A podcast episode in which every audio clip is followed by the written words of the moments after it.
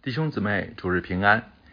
今天我们要分享的经文是《使徒行传》的十二章的最后五节。有人认为《使徒行传》可以分成上下两部书啊，前十二章是上部，啊，从十三章开始到结束是下部。那这样的看法其实是有道理的，因为从十三章开始，福音传播和教会扩展的场景明显转向了外邦。啊，而被突出记载的使徒也从彼得变成了保罗，所以，我们今天要看的这一段经文虽然简短啊，却是承上启下的一段。它不仅是西律逼迫教会这个事件的延续，其实更是整个教会早期历史的一个总结。教会前期的道路并非一帆风顺，内部的、外部的压力和挑战不断，但是最终怎么样呢？这一段就证明。逼迫教会的，最终必被上帝审判；而神的道呢，却是日渐兴旺，越发广传。这就是教会历史的阶段性总结。其实，我们也相信，这也是整个历史的总结。恶人必被审判，教会必然得胜。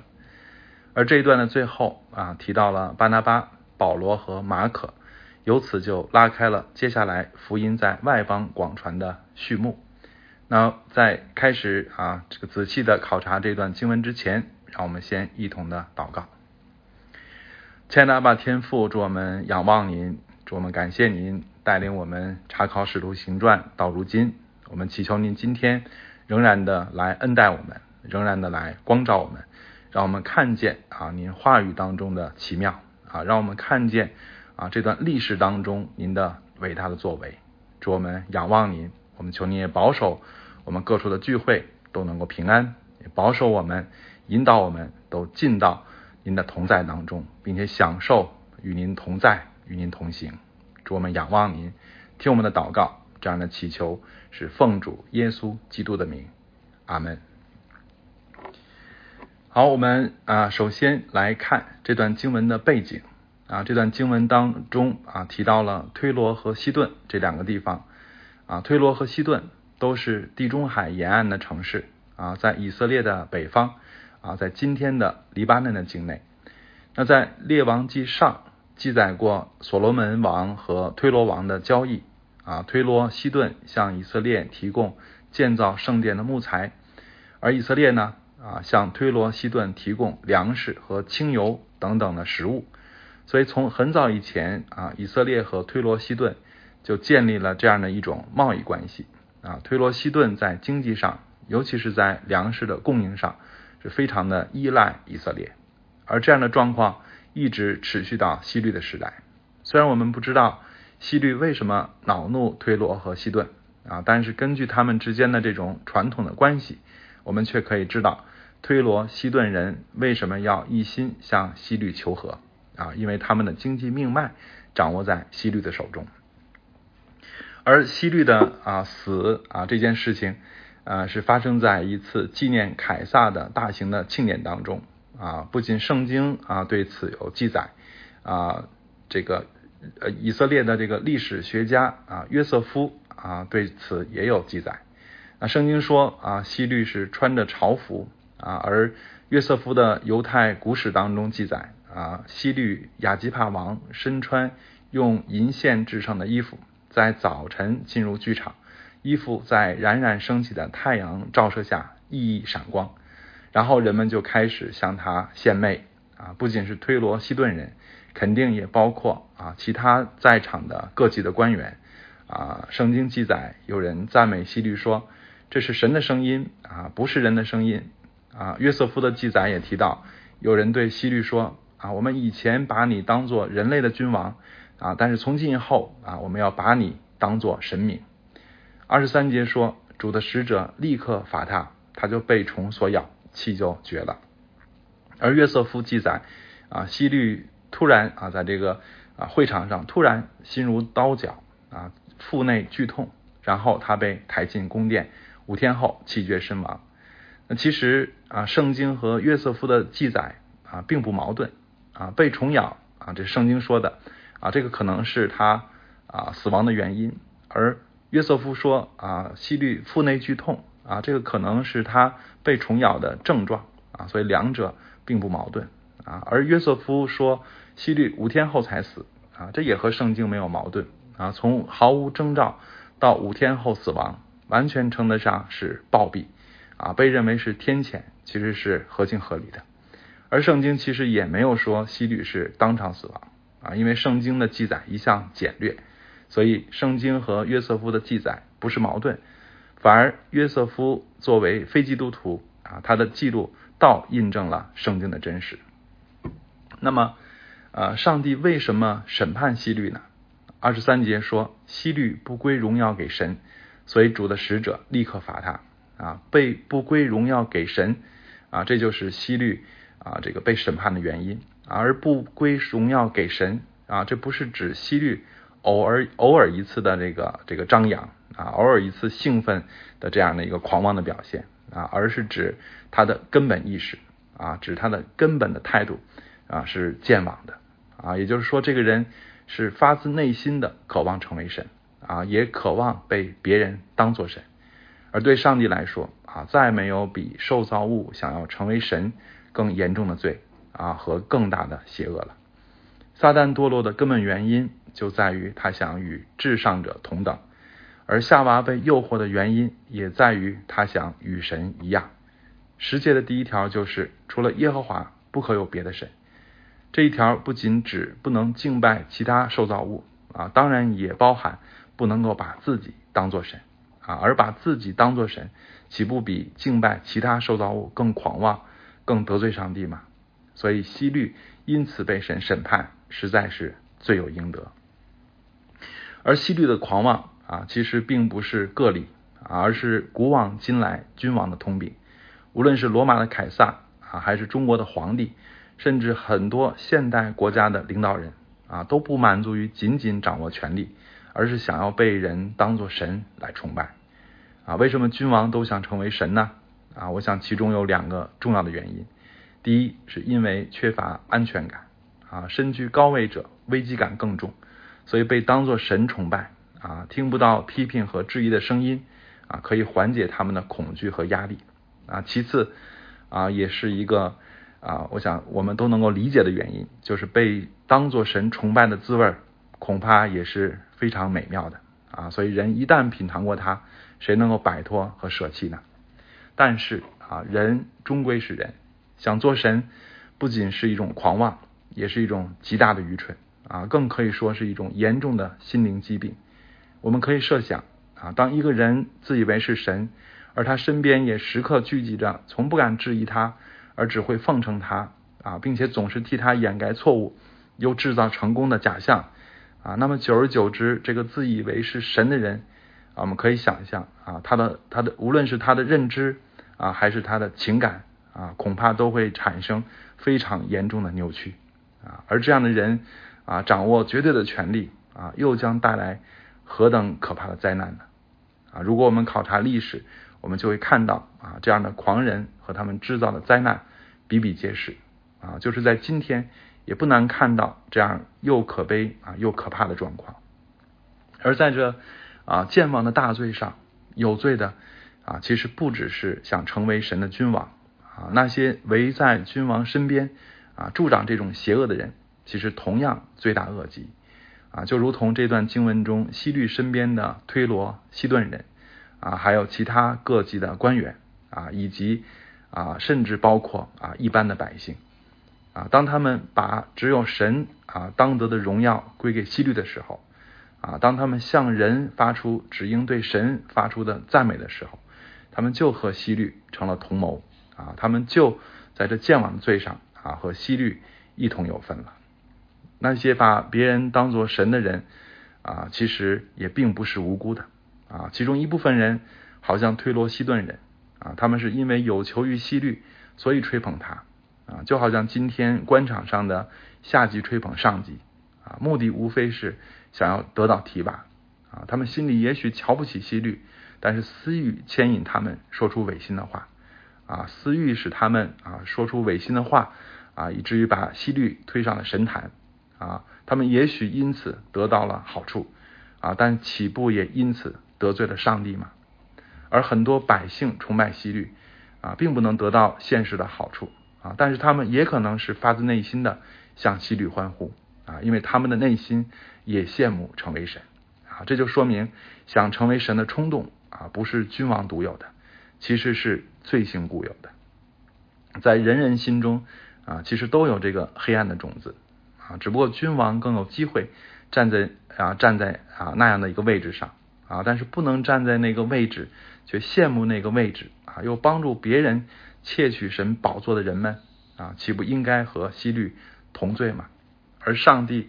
啊，其实也会审判这样的人啊。其实上帝的审判啊，不止啊，单单的给啊这个充满野心的君王啊，也是给那些帮助君王啊，那些啊帮助君王啊，把他塑造成偶像啊，塑造成神的啊那些人们啊，无论是出于。啊，羡慕啊，或者是出于私欲啊，其实他们都在这罪上有份啊，他们也因此啊会受到上帝的审判啊，而上帝啊的审判啊，就是使他们落在自己的啊自己编织的网罗里啊。我们想啊，那些在文革中受到迫害的干部啊，有几个没有向人喊过万岁啊，而且是真心实意的啊，所以有一天他们啊被他们心中的神所抛弃。啊，所打击啊啊，又没有啊，没有法律，也没有人能够帮助他们啊，一点不奇怪啊。今天啊，也有很多人啊抱怨政府不够文明啊，抱怨啊，都已经二十一世纪了啊，但是好像我们的政府还在搞啊上个世世纪五六十年代的那一套啊。但是啊，这样抱怨的人应该想一想啊，他们是不是啊从小到大啊在学校啊在单位啊写了很多啊虚伪的作文。啊，也做过很多啊肉麻的报告，啊，也配啊配合了很多啊这个造神的运动。啊，今天他们啊可能仍然啊在任凭他们自己的孩子啊走他们的老路。啊，那他们啊收获一个希律啊或者凯撒啊甚至希特勒啊又有什么奇怪和不公平呢？啊，这就是上帝的审判。所以，亲爱的弟兄姊妹，作为基督徒啊，在我们这样一个。啊，几千年来一向崇拜皇帝啊，习惯把人当做神的国度中啊，我们最大的挑战，但也可以说是我们对这个国家和民族最大的祝福，就是拒绝敬拜人啊，拒绝把人当做神啊，我们应当把君王和官长当得的顺服和尊重归给他们啊，这本来就是圣经教导我们的啊，但是他们希望我们和别人一样，向他们欢呼万岁啊，对他们说。啊，你们是大救星啊，你们是救世主啊，你们的话不是人的话，而是神的话啊，这样的事情啊，我们基督徒是绝对不能够行的啊，在我们这啊这个啊学校都只能公办啊，外企都要建立党支部的国家啊，参与歌颂西律的考验啊是无可逃避的啊，所以我们必须啊勇敢的来面对啊，我们也必须啊靠着主啊要做出抉择啊，我们究竟是。啊，屈服于私欲或者恐惧啊，随从别人制造偶像，以致以至于惹神啊，惹动神的怒气啊，还是靠主坚立，效法先贤啊，即使面对野兽，也不向凯撒低头啊，以致被神纪念啊，又能从根本上啊祝福这个国家呢？啊，究竟是哪一种我们要选择呢？啊，回顾教会的历史，当初罗马帝国和教会冲突的焦点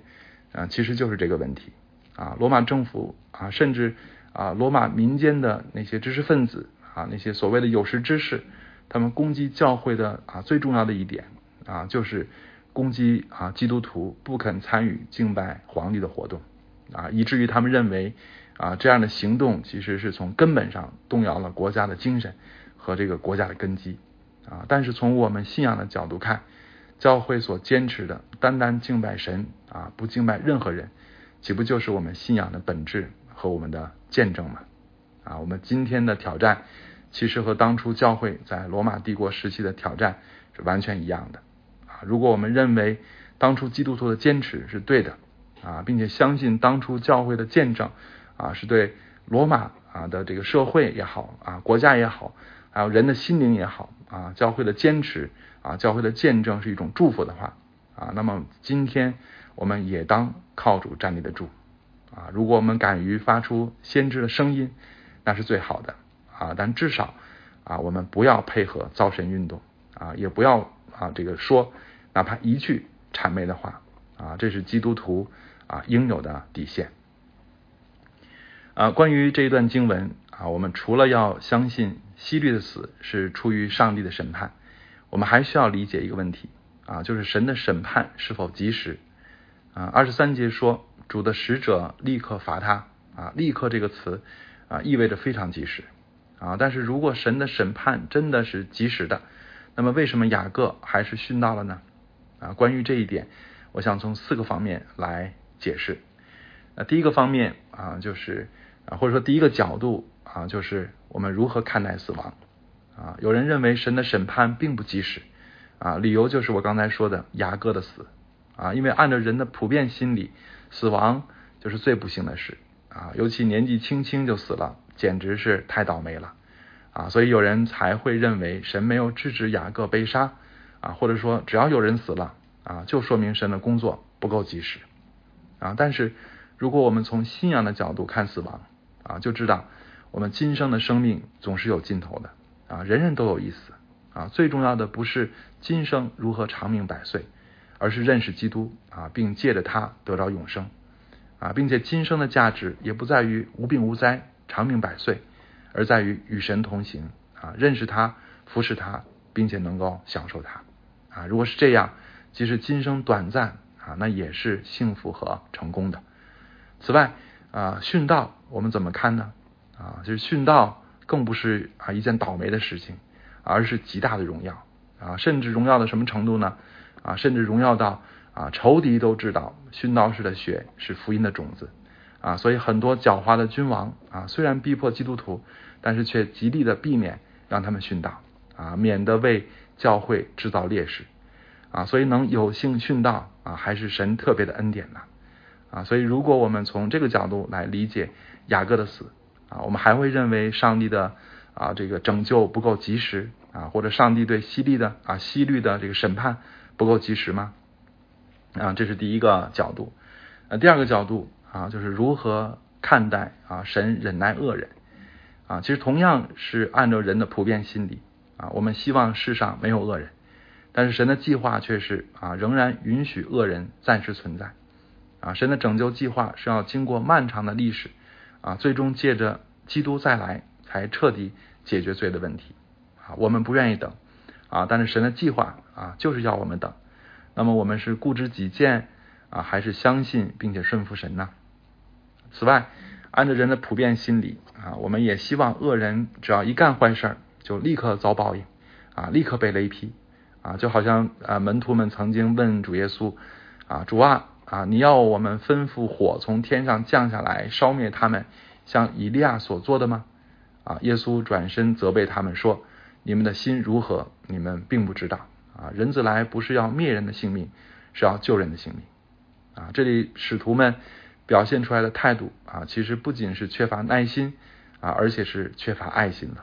啊。尽管我们自己也是罪人，但是我们对别的罪人却 缺乏怜悯啊，所以我们不期待他们得救。啊，我们期待他们一犯错误就立刻被罚啊！我们这说明啊，其实我们真的是没有什么爱心啊！我们只希望啊他们灭亡啊，而不期待他们得救。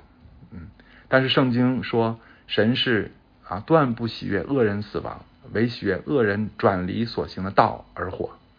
啊，圣经又说啊，主所应许的尚未成就，有人以为他是单言，其实不是单言，乃是宽容你们，因为神不愿。有一人沉沦，乃愿人人都悔改啊！所以，我们啊，如果我们不是按照普遍的啊人的普遍的心理看待问题啊，而是能够按照神的啊长远的计划啊和他的慈悲的心肠来理解，我们还会认为神审判希律不够及时吗？啊，这是第二个角度。那么第三个角度啊，就是如何的啊看待患难啊，这个和看待死亡是一样的啊，按照人的普遍心理。啊，我们也不喜欢死亡啊，我们也不喜欢患难啊。人生啊，最好是风平浪静，岁月静好啊。但是，即使我们不从凡立志在基督耶稣里敬虔度日的都要受逼迫啊这个角度看啊，我们即使不从这个角度看啊，就是从啊保持属灵生命健康的角度看啊，我们也应当知道，其实安逸的处境啊，对于灵性的健康，很可能是有损无益的啊。中国有一句古话啊，是生于忧患，死于安乐。哎，其实这句话用在灵命健康的问题上啊，其实同样的合适啊，因为圣经也说啊，你们落在百般的试炼中，都要以为大喜乐啊，因为知道你们的信心经过试验，就生忍耐又说啊，就是在患难中啊，也要欢欢喜喜啊，因为知道患难生忍耐，忍耐生老练，老练生盼望，盼望不至于羞耻啊。所以，亲爱的弟兄姊妹。啊，如果我们从这个角度看待逼迫和患难，我们还会认为上帝的拯救不及时吗？啊，我们还会觉得雅各啊不殉道啊，彼得不被抓啊，教会也不流离失所，就是最好的吗？啊，这是第三个角度。那么最后一个角度啊，就是从西律的死和耶路撒冷教啊耶路撒冷会议的关系来看啊，那我们分享使徒行传到如今。啊，大家应该已经啊能看出神的计划是如何展开的了啊。我们看到福音从耶路撒冷、撒玛利亚、犹太全地一步步的向地极拓展啊，这就是神的计划啊，并且每一步每一个关键节点啊都有神的特别的引导，保证他的计划必然成就啊。分享到十三章啊，神的计划啊，我们刚才讲了，已经开始要转向外邦啊，但是福音突破民族的界限。其实仍然有极大的阻力啊！如果处理不好啊，福音的萌芽还是可能啊被扼杀在摇篮里的。而在啊不同的声音啊针锋相对啊不相上下的时候，那这时作为众教会的母会啊，作为使徒聚集的耶路撒冷教会的态度，就成了至关重要的因素了啊，甚至是决定的因素啊。所以使徒行传第十五章就特别记载了耶路撒冷会议。啊，因为这一次会议达成的共识啊，就为保罗的教导啊赋予了合法性啊，也为保罗继续在外邦宣教啊奠定了坚实的基础啊。可以说，如果没有这一次的会议啊，没有这一次的啊共识啊，没有这一次的啊耶路撒冷啊教会和使徒们的这个认证，啊，保罗的宣教工作很可能中断啊，福音的拓展啊也必要受到拦阻。那么，这和西律的死有什么关系呢？啊，其实关系很明显啊，因为西利，因为西律啊，极力的逼迫教会啊，杀了雅各还不够啊，还要啊杀彼得啊。如果照着这个趋势下去啊，使徒们必然分散啊，耶路撒冷教会也很可能无法存在啊，至少会被大大的削弱。那么这个在也如果是在这样的一个情况下啊，就不可能召开啊，既要具有代表性啊，又要具有权威性的教会会议了。啊，所以我们可以说啊，西律的死啊，其实也是神为召开耶路撒冷会议啊，进而为福音拓展所做的预备之一啊。所以，亲爱的弟兄姊妹，神对西律有怜悯啊，也有忍耐啊，但是该出手时，神也果断出手，使他的计划绝不会被拦阻啊和被破坏啊。所以，亲爱的弟兄姊妹，综上所述啊，我们还认为神的审判来的有点晚吗？啊，其实不仅不晚啊，简直是恰到好处啊！神的计划不仅磨练了教会啊，也足够忍耐西律啊，又没有耽误福音向外邦拓展啊！所以，亲爱的弟兄姊妹啊，如果我们觉得啊，我们今天的处境很糟啊，觉得恶人太猖獗啊，觉得教会无可作为啊，甚至怀疑神的时间表是不是有问题啊，那么我想，我今天的分享啊，正可以回答我们这样的疑问。啊，其实如果我们能够克服人的普遍的心理的误区啊，并且能够更加的被圣经的真理所更新啊，那么我们就能够看到更多神奇妙的作为啊。正如有人总结说啊，神的手紧一紧是为炼经教会啊，松一松是为福音广传。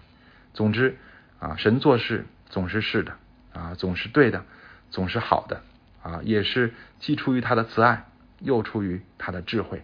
他的心里有蓝图，他的时间不错误啊！神的名是应当称颂的。最后一节啊，出现了保罗、巴拿巴和马可的名字啊，他们在啊这个他们是接下来啊神将要大大使用的仆人啊，让我们在今后的分享中啊跟随他们的脚踪，继续领略神的伟大，也求主继续光照我们，继续感动我们。也能够使用我们。阿门。让我们一同来祷告。